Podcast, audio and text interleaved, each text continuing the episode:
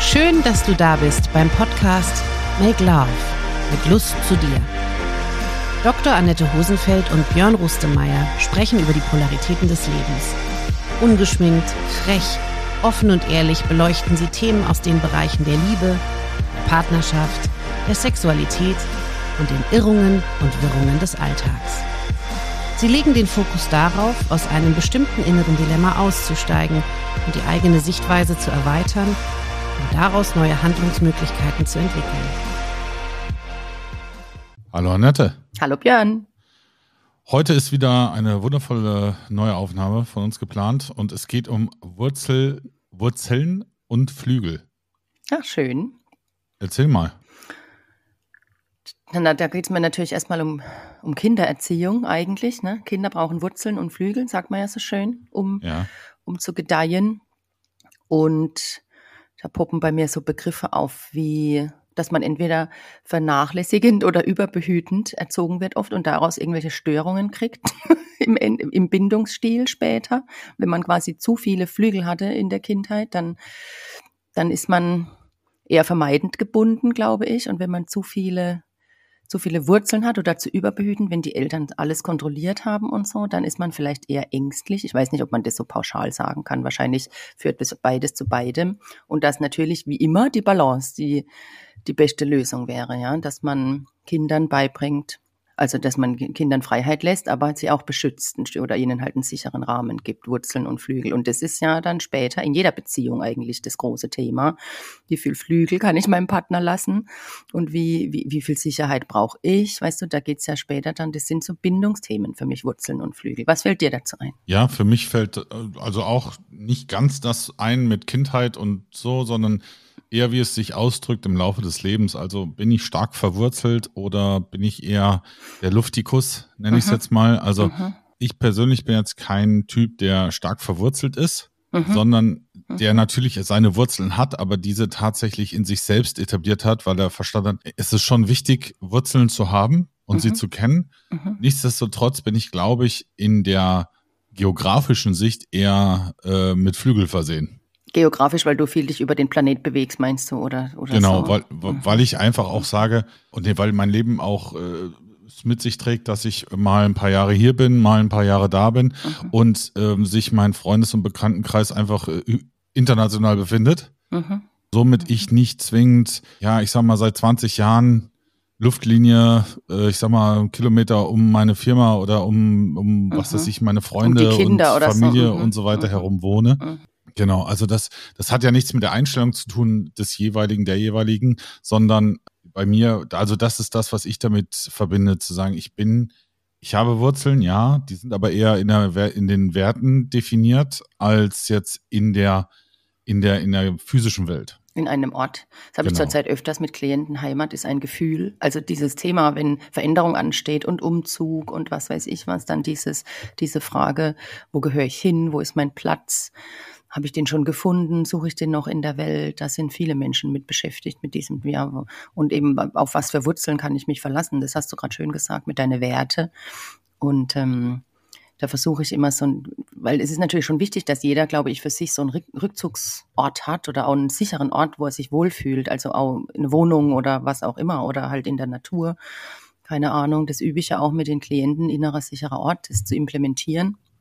Und gleichzeitig darf man sich nicht so dran festhängen, dass das der einzige Ort wäre, an dem man sich sicher und wohl fühlen kann. Ja, weil wenn Veränderung passiert manchmal so schnell und man kann es nicht, man kann es nicht verhindern oder es geht auch, also es ist einfach halt das Leben, man verändert sich einfach, das alles verändert sich ständig und deswegen braucht man eben auch gute Flügel, um die einen tragen durch die Veränderung dann, ja, und dann zieht man vielleicht auch mal um oder ändert den Ort oder, also ich bin eher, ich habe gerade, als du das gesagt hast, ich bin da schon eher oft am selben Ort. also ich war einmal im Ausland eine längere Zeit, ja, nach dem Abi.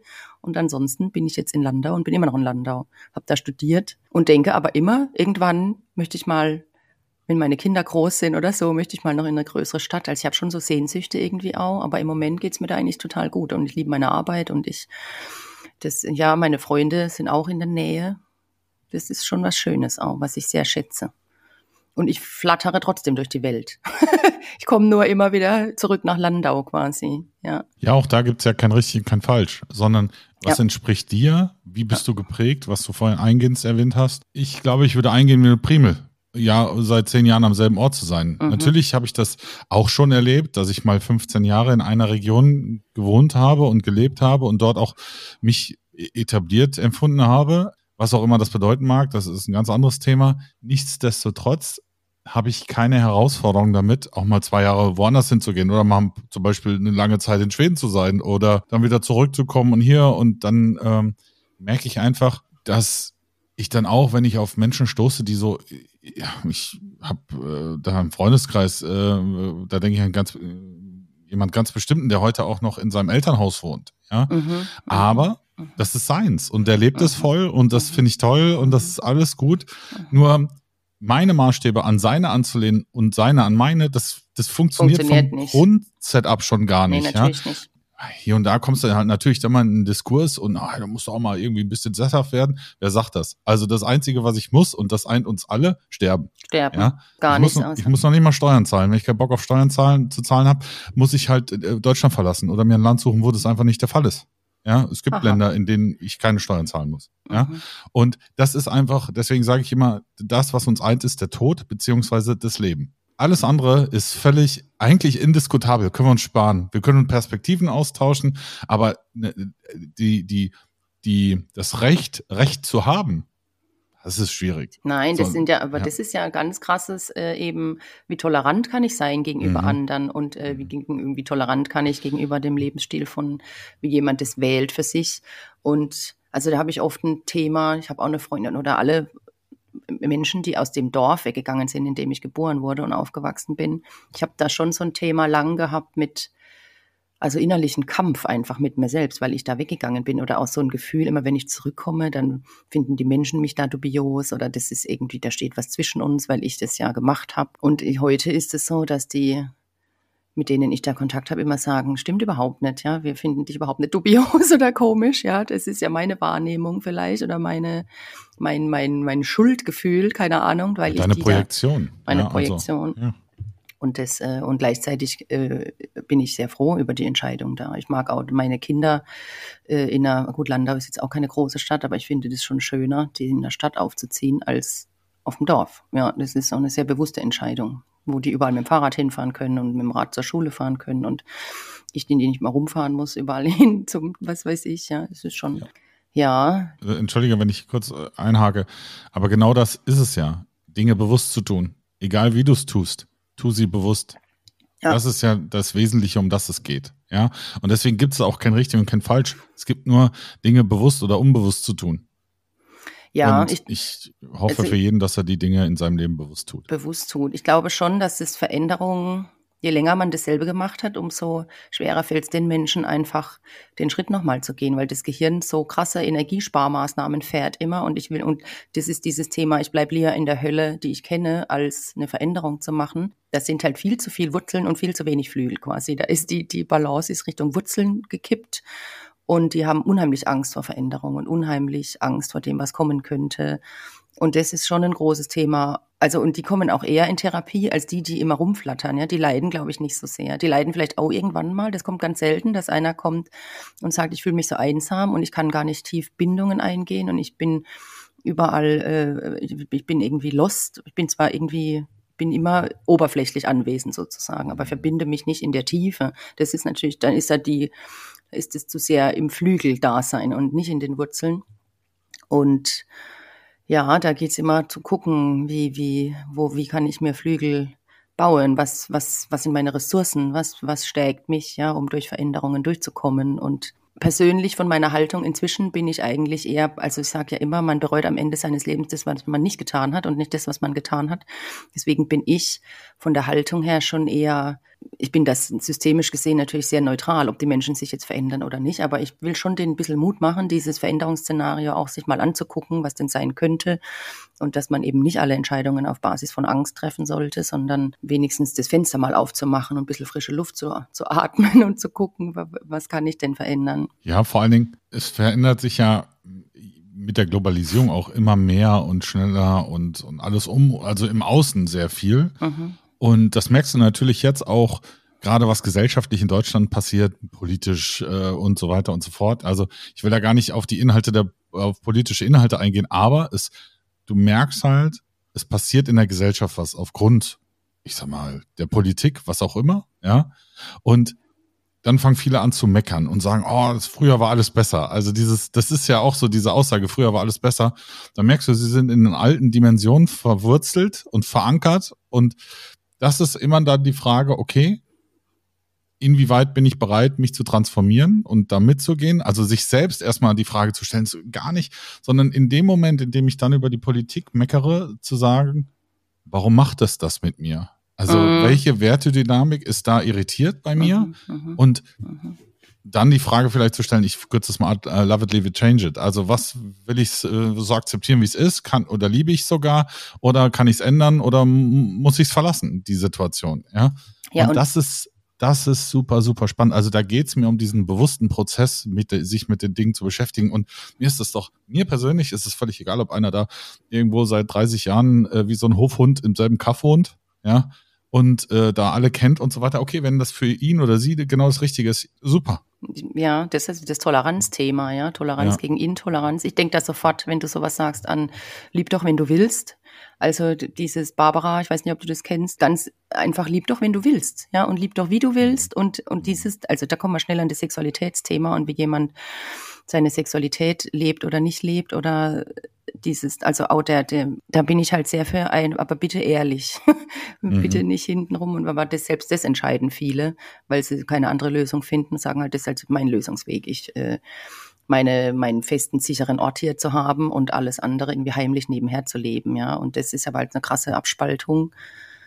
Da, da können die Wurzeln beibehalten werden, aber ich sage immer nur, weil man lügt, verändert es ja die Wahrheit nicht. Die Wahrheit ist ja trotzdem da, irgendwo unten drunter. Und weil man sie verlügt und, und beschönt, ändert ja, sich. Ja, aber du, am Ende des Tages weißt du es ja selber.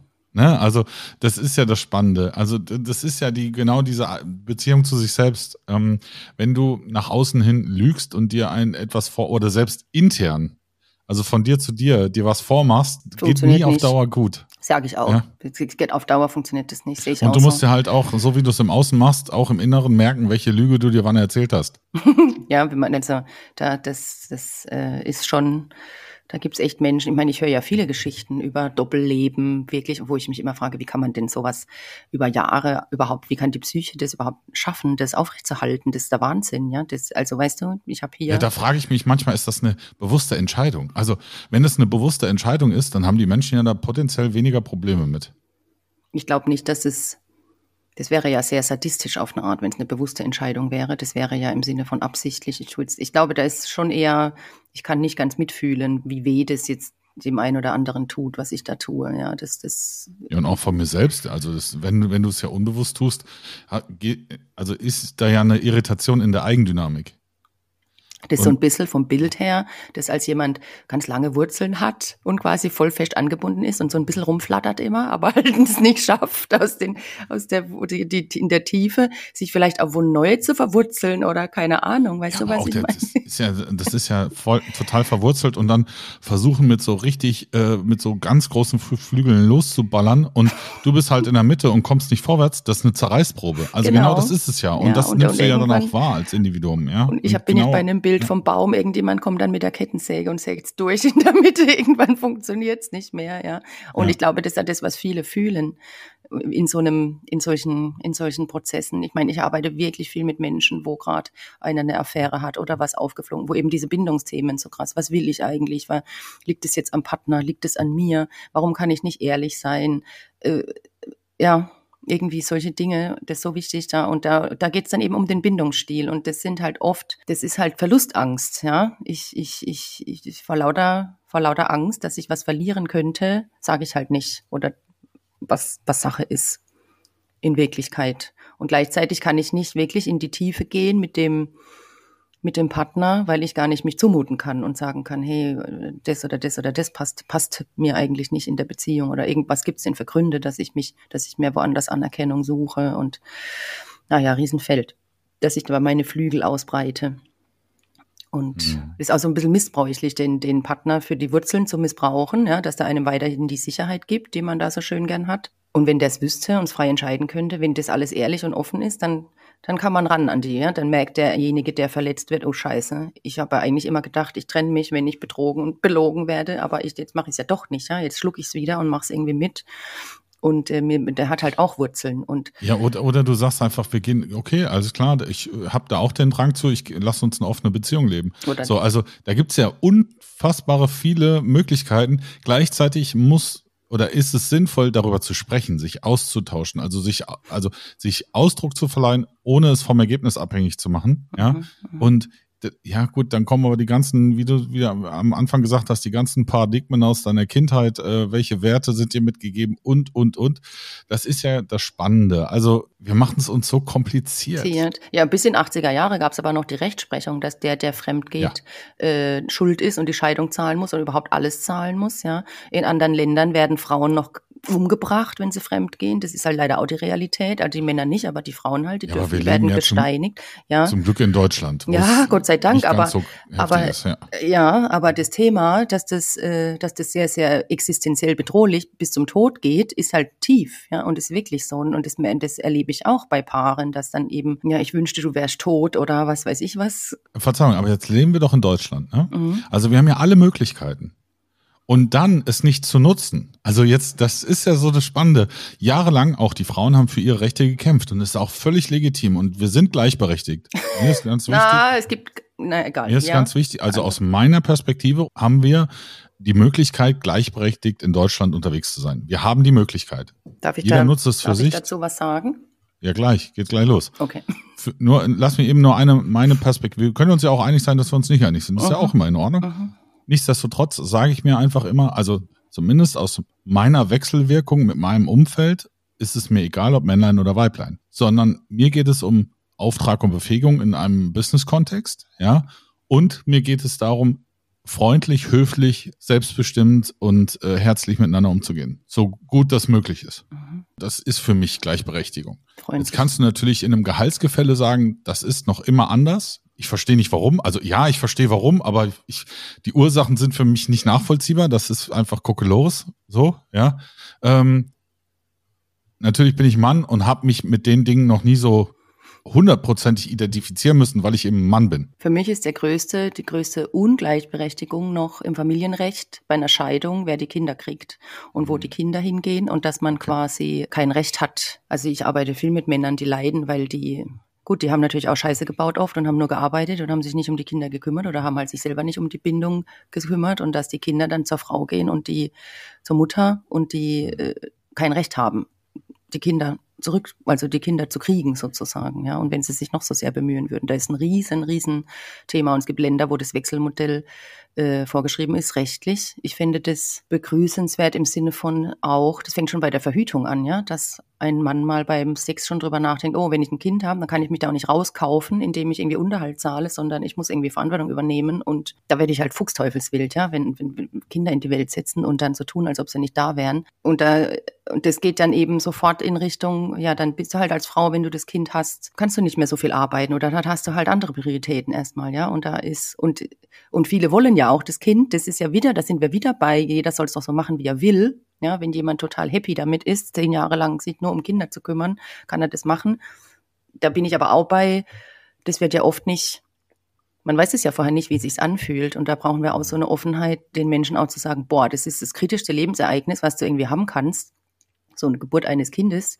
Und wie schaffe ich es denn jetzt, dem Wurzeln und Flügel zu geben, obwohl ich selber mir noch nicht sicher bin über meine eigenen Wurzeln und Flügel, ja? Und da passiert ja eben ganz viel dann äh, innerer innerer Arbeit und was will ich und was was ja was mir wichtig. Aber ich glaube, das das Thema hatten wir auch schon. Kinder haben zu wollen und Eltern sein zu wollen, sind zwei verschiedene Paar Schuhe. Das ja, das, ist ja genau, das haben wir auch schon mal gesagt. Ja, genau, klar. das ist ja genau ja. Die, die, Herausforderung, zu sagen, viele wollen Kinder haben, aber wollen keine Eltern sein. Oder beschäftigen sich nicht mit ja, der die wissen Dynamik. Halt, aber das weiß man auch nicht, wie, wie, ich meine, meine Klienten sagen immer, ja, irgendwie wusste ich es ja schon, weil alles gesagt haben, aber wie es sich anfühlt in der, in der Realität, das, das muss man erleben, das muss man erfahren, das kannst du nicht dir vorstellen. Ja, ja, ja, aber sich bewusst damit, also nicht nur mit dem Kontext, ich möchte Kinder haben, auseinanderzusetzen, sondern bewusst vorher sich mit dem Kontext, ich möchte Mutter, Vater sein, mal aus, nicht auseinander, sondern damit in Beziehung zu gehen.